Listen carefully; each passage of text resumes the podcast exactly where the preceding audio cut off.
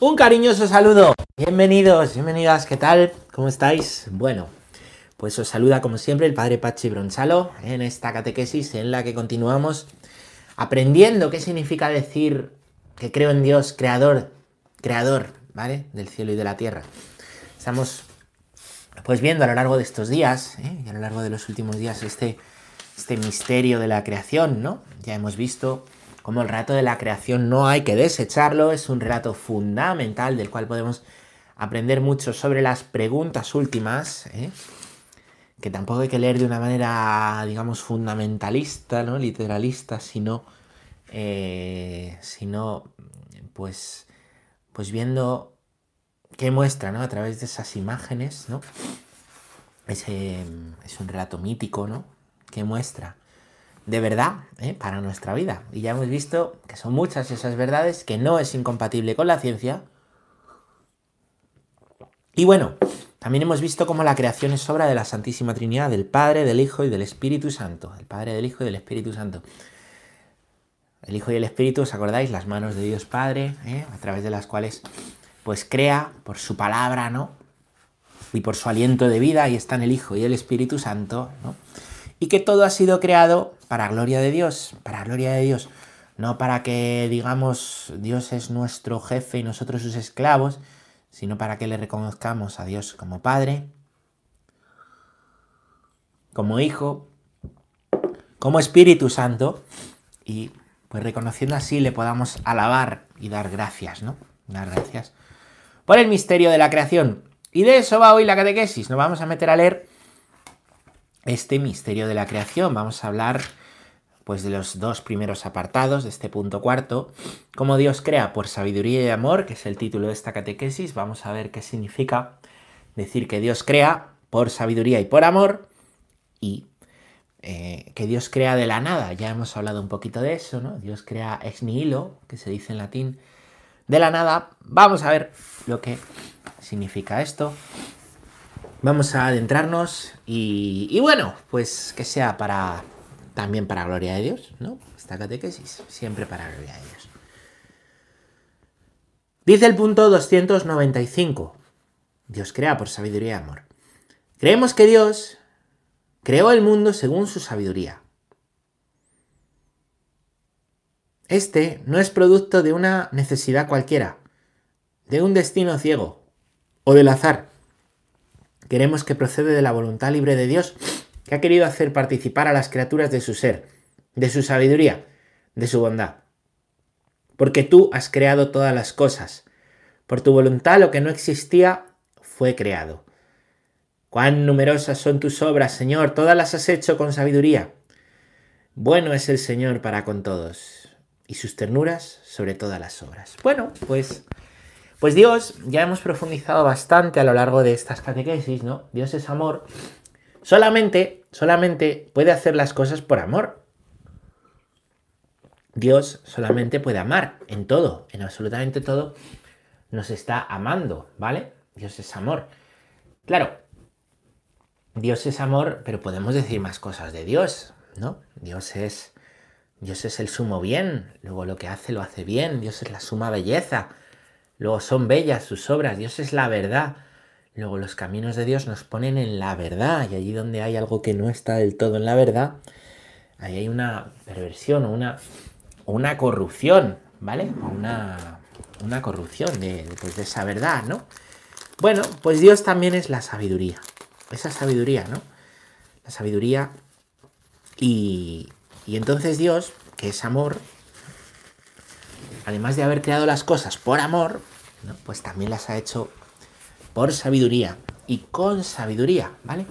Mirar, de la sabiduría podríamos decir pues que es aquello de lo que se han preocupado los filósofos serios, ¿vale? De buscar la sabiduría. De hecho, la filosofía, ¿vale? La filosofía es eso, los filósofos son los hijos, ¿no? De la sabiduría, del conocimiento, ¿no? La sabiduría no es conocer muchísimas cosas, ¿no? No simplemente ese conocimiento, es mucho más, ¿no? La sabiduría eh, no llega simplemente por el conocimiento a través del estudio, sino también a través de la experiencia y del discernimiento adecuado, ¿no? La sabiduría consiste en poder observar las cosas y aprender de ellas, ¿no? Aprender de ellas. A partir del mundo creado, a partir del hombre, llegar a las verdades. Esto es la... Por la sabiduría que los filósofos han buscado la en la filosofía, ¿no? Esa sabiduría, pues que, que han intentado poseer y pues que se han dado cuenta que cuanto más trataban de poseerla, más grande era, ¿no? Y ahí está esa frase famosa que Platón atribuye a Sócrates, porque Sócrates no escribió nada, solo sé que no sé nada. No, llevas toda la vida aquí pensando que has descubierto, solo sé que no sé nada, ¿no? Solo sé que no sé nada. O eso que decía Santo Tomás, después de tener una visión del cielo, una visión beatífica que ayer explicamos, ¿no? Después de tener la visión de Dios. Em, Santo Tomás, mm, que quiso quemar sus escritos. ¿Pero por qué? Es que todo lo que he visto es paja al lado de lo que he escrito, ¿no? Bueno, no poseemos la sabiduría, digamos que la sabiduría nos posee a nosotros, ¿no? Que humildemente tenemos que reconocer nuestra limitación y eso no quiere decir que buscar la sabiduría no sea bueno. No, no, no, no. Quiere decir que no hay que caer en el orgullo de pretender nosotros poseer absolutamente la respuesta total, absolutamente certera a todo por encima de nadie, ¿no? Quiere decir que hay que ser humildes, ¿no? Hay que ser humildes para vivir continuamente en las sorpresas, ¿no? Que Dios nos va dando, ¿vale? Porque Dios, ¿eh? fuente de la sabiduría, quien busca la sabiduría está buscando a Dios, quien busca la verdad está buscando a Dios, aunque no lo sabe, ¿no?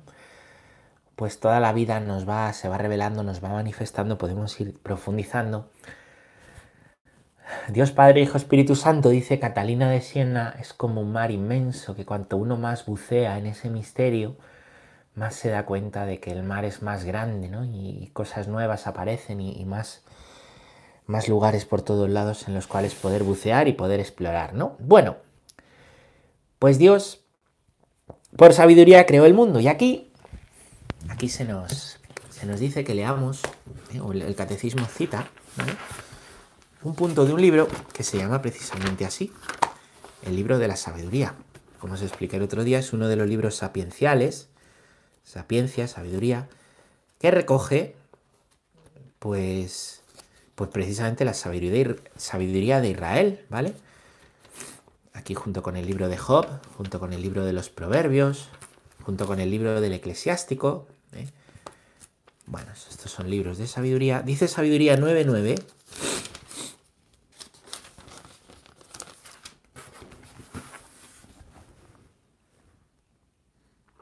Contigo está la sabiduría que conoce tus obras, que está a tu lado cuando hacías el mundo, que conoce lo que te agrada y lo que es conforme a tus mandatos. ¿eh? Algunos comunistas de la escritura ¿no? han visto que esa sabiduría de Dios era el Hijo, ¿eh? por el cual el verbo, por el cual se hizo todo. Otros han visto en la sabiduría pues un atributo, ¿no? Un atributo de Dios, ¿eh? un atributo de pues de Dios Padre, Hijo, Espíritu Santo, ¿no? El caso es que por esa sabiduría y gracias a esa sabiduría, Dios ha hecho el mundo, ha creado el mundo, ¿eh? por sabiduría. Entonces, ¿qué quiere decir eso? Que descubrir las huellas de Dios en el mundo y en el hombre, que la búsqueda del conocimiento desde la humildad, lo que llama uno de los grandes teólogos del siglo XX, que es Von Baltasar, la teología arrodillada, porque él dice que la teología, el, el estudio de Dios ¿eh? y el decir cosas de Dios se hace de rodillas, con humildad, sabiendo que, que, todo lo que digas, como dice Tomás, es nada al lado de la grandeza de... Pues de quién es Dios, ¿no? Pues quien está buscando la sabiduría está buscando a Dios. Y quien conoce, ¿no? Y va adquiriendo sabiduría en su vida, está llamado a darle gracias a Dios, porque está participando participando, Dios le permite participar de eso que Dios conoce, ¿no? Ayer os explicaba que hay grados de conocimiento, ¿vale? Hay grados de conocimiento. No es lo mismo todo, no es lo mismo una persona que tiene certeza, que es decir, sabe algo porque lo ha comprobado, que una persona que tiene opinión, que cree algo, tiene una serie de criterios, no tiene toda la verdad, y da su opinión. Ni siquiera todas las opiniones son iguales. Esto el otro día se lo escuchaba Jesús Silva y digo, es que es verdad, ¿no? ¿Valen todas las opiniones lo mismo? No, todas las personas valen lo mismo, pero las opiniones valen lo que valen los argumentos. Evidentemente, ¿no? Mi opinión médica, que yo no he estudiado medicina, mi opinión médica, pues no vale lo mismo que, que la de un oncólogo, ¿vale? Si me pongo yo ahora aquí a opinar sobre tumores, yo es que creo, es que... Es mi opinión. No es lo mismo que quien te está hablando desde, desde un punto de vista estudio, bueno, y te estará hablando con certeza, ¿no? Y lo mismo vale para Dios. ¿eh? Una persona de Dios, no digo simplemente un sacerdote que haya estudiado, una persona con una experiencia de Dios, con una... Oye, que además ha profundizado en el estudio de la palabra, en lo que dice la iglesia, pues no es lo mismo lo que te dice que lo que te dice una persona que pues que ni le va ni le viene. yo es que creo, yo creo que Dios no existe, en mi opinión, ¿vale? Pero es que esa opinión no puede estar a la misma altura pues que la de una persona que pues que, que ha tenido una experiencia honda de dos en la vida. ¿Mm? Claro. O que la de una persona que ha estudiado, ¿no? ¿Eh? La antropología, la teología, ¿no? Claro. ¿Entendéis? ¿No? Hay grados de saber. El grado máximo de saber es la visión de Dios, que solamente se obtiene en el cielo. En la medida en que nosotros vamos eh, conociendo, ¿vale?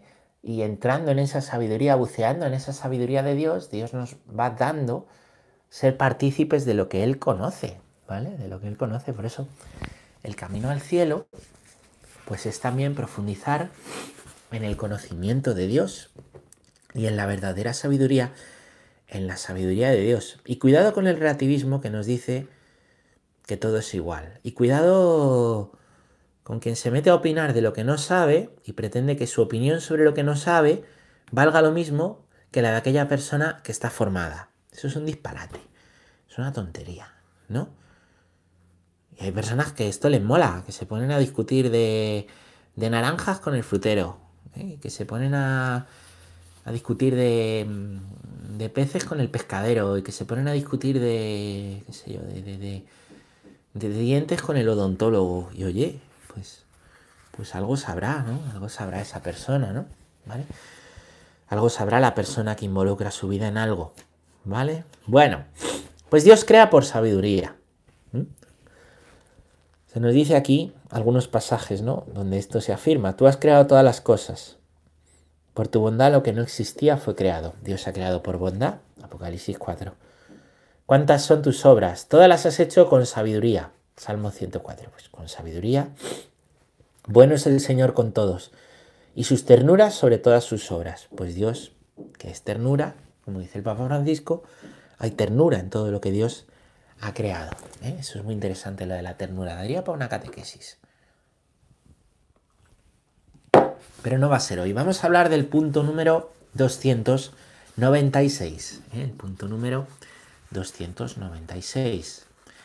Vamos a ver, este Dios creó de la nada. Vamos allá. Dice así.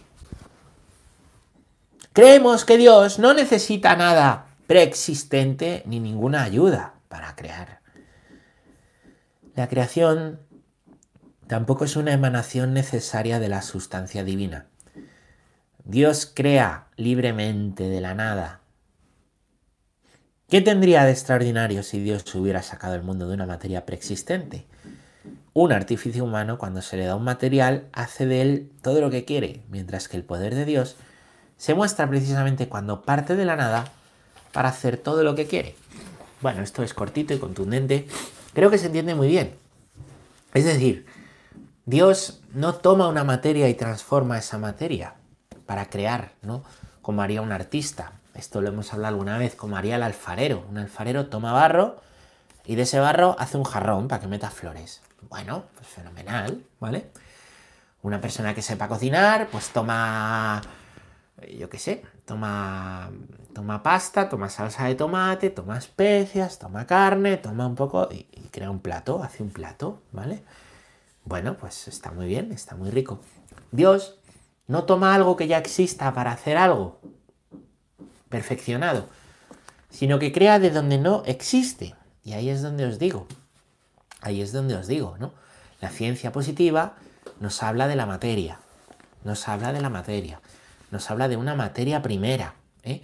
pero el paso de la nada, de donde no hay nada, a la materia, ¿vale? Eso, el paso de la nada a la materia, del no ser al ser, no lo podemos explicar con ciencia positiva porque la ciencia positiva no es su campo. Al paso de la nada al ser se le llama en filosofía creación, ¿vale? Creación. Cuando decimos Dios crea, Dios crea de la nada, ¿vale? No es que exista algo y Dios lo modele y le dé forma como el que hace un jarrón o el que cocina unos espaguetis para, em, pues para hacer algo nuevo. No es eso, no es eso, ¿vale? En el caso del artista o en el caso del cocinero de espaguetis hay una materia prima, prima primera, la materia prima, ¿no? O este, este catecismo, por ejemplo, ¿cuál es la materia prima, la materia primera? Pues la madera del árbol, la que se hace la celulosa y el papel, ¿no? Y después, bueno, en Dios no hay una materia prima. ¿Por qué? Porque eh, cuando Dios se ha creado, lo que estamos hablando es de donde no hay materia, donde hay materia prima, donde hay materia primera. ¿Vale? Esto es interesante. La creación tampoco es una emanación necesaria de la sustancia divina. ¿eh? La creación, eh, dice el Vaticano I, el Concilio Vaticano I, no es eh, como Dios existe por necesidad, no queda otra que cree, ¿no? Dios es amor y al final como ama, lo único que puede hacer es crear. No, no, no es verdad. Dios crea libremente porque el amor es libre. El amor es libre, ¿vale? ¿Qué quiere decir que el amor es libre? Que el amor no se impone. No, el amor no se impone. Tú no puedes imponer a alguien que te ama. Que te ame. Ni tú por imposición vas a amar a nadie. ¿Vale? El amor se descubre, el amor se da, el amor se recibe, el amor se entrega, el amor se acoge. Siempre os digo que para poder dar amor y entregar amor a otra persona, primero necesitamos también acoger el amor que Dios nos tiene, ¿no? Y para poder amarse dos personas, pues están ambas cosas, ¿no? Hay un punto de entrega y hay un punto de acogida, porque el amor es recíproco, ¿vale? El amor es recíproco siempre, hay toda una teología del amor, ¿vale? Entonces Dios crea por amor libremente. No es que no le quede otra, no está obligado, no tiene por qué hacerlo. No tiene así, como os decía ayer, no crea, entonces, como creo me van a tener que dar gloria, no crea para sentirse mejor. Dios ya lo es todo. Se complace, se complace en sus criaturas, se complace en la gloria, ¿no? Y bueno, pues si Dios decimos ha creado por amor, tenemos que afirmar también que Dios ha creado libremente. Otro puntito, vamos a seguir avanzando. El punto número 297 nos dice así, la fe en la creación de la nada está atestiguada en la escritura como una verdad llena de promesa y de esperanza. Muy bien, o sea que en la escritura ya se nos dice que Dios ha creado de la nada. ¿eh? Em, ¿Dónde? Bueno, hemos leído el libro del Génesis, ¿vale? En el libro del Génesis hemos visto como en el principio, Dios creó el cielo y la tierra, y ya está atestiguado el término creación de la nada, pero hay otro pasaje que está en la segunda carta a los Macabeos, que es el último libro histórico de Israel, ¿vale? Los libros históricos que nos hablan de la época de la dominación romana de Israel, ¿no? Y dice el segundo libro de los Macabeos esto que vamos a leer aquí, ¿vale? Así, la madre de los siete hijos Macabeos los alienta al martirio. Cito, 2 Macabeos 7, 22 23 y 28. Yo no sé cómo aparecisteis en mis entrañas, ni fui yo quien os regaló el espíritu y la vida, ni tampoco organicé yo los elementos de cada uno. Pues así el creador del mundo, el que modeló al hombre en su nacimiento y proyectó el origen de todas las cosas, os devolverá el espíritu y la vida con misericordia, porque ahora no miráis por vosotros mismos a causa de sus leyes, te ruego, hijo, que mires al cielo y a la tierra, y al ver todo lo que hay en ellos, sepas que a partir de la nada lo hizo Dios y que también el género humano ha llegado así a la existencia. Bueno, Es muy interesante este segundo libro de los Macabeos, esto que dice, es muy interesante porque aquí ya se ve, ¿no? Esa, pues, pues esperanza, ¿no? Del hombre, de la mujer, en este caso es la madre de siete hijos, eh, que va a ser, que van a ser martirizados, que van a ser, pues, eh, asesinados, ¿no? ¿Por qué? Pues por defender la fe judía, ¿vale? Y, esta madre a sus hijos que le, a los que van a matar, muy interesante, ¿no? Porque ya antes de Cristo, ¿no? Dice esta palabra que está recogida en la escritura. ¿eh? Mm. Y dice, ¿no? Que Dios, Dios, el creador del mundo, el que modeló al hombre en su nacimiento y proyectó el origen, proyectó el origen de todas las cosas, os devolverá el espíritu y la vida con misericordia porque ahora no miráis por vosotros mismos a causa de sus leyes. Nos está hablando ya de esa esperanza de la resurrección que está todavía prefigurada en el Antiguo Testamento. Todo es una prefiguración de Cristo, ¿no? Vemos a Cristo, ¿eh? que ha ido a salvar a los justos. ¿Eh? Y es lo que hace en su descenso a los infiernos, que lo confesamos en el credo, que lo celebramos en el sábado santo, ¿vale? Que es lo que, lo que Jesús hace, ¿no? En ese sábado, en ese en ese santo sábado, mientras todo el mundo no trabaja, mientras todo el mundo descansa, ¿no? A Cristo, al que le han acusado de trabajar los sábados, ¿eh? pues enciende a, los infiernos para llamar a los justos, para llamar a aquellos que han muerto, ¿eh? Pero han, han, vivido el camino de la vida, ¿vale? O que han muerto por la fe y por defender esta fe, ¿no? Y han recibido ese martirio como les pasa pues a, los macabeos, ¿no? Hay ya una esperanza, ¿no? en la resurrección, pero bueno, ese no es el tema. Eh, el tema aquí es, pues como aquí la escritura, eh, a través de, estas palabras de Raquel, dice, ¿no? Que sepas, no, perdón, te ruego, hijo, qué bonito, ¿eh?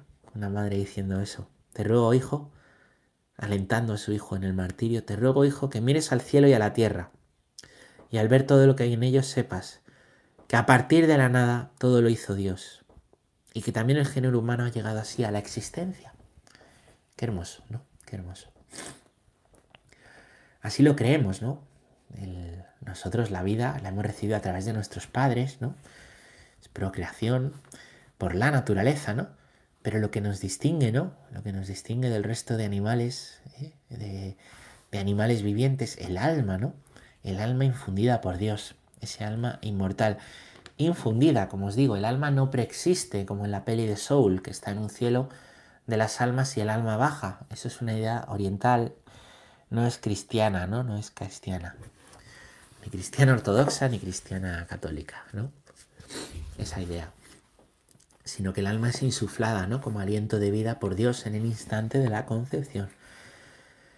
Y, em, y bueno, pues está aquí este reconocimiento, ¿no? De que, de que toda la materia, ¿vale? Toda la materia pues el paso de la nada a la materia solamente la puede hacer Dios. Eso no lo podemos hacer los hombres.